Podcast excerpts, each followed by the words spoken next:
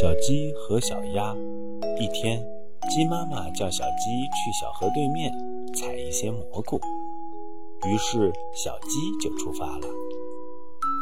来到了小河边，它才想起来自己不会游泳呀。小鸡急得直跺脚。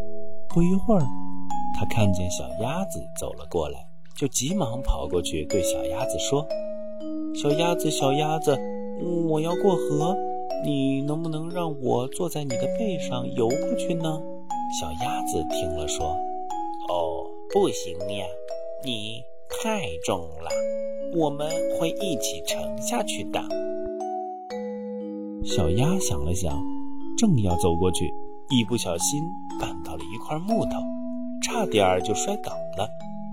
小鸭低头一看，是块木头，顿时眼珠一转。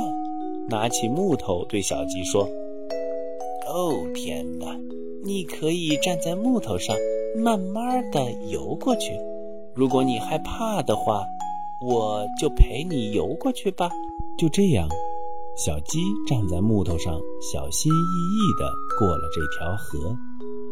到了岸上，小鸡高兴地对小鸭说：“谢谢，谢谢，谢谢你的帮助呀！”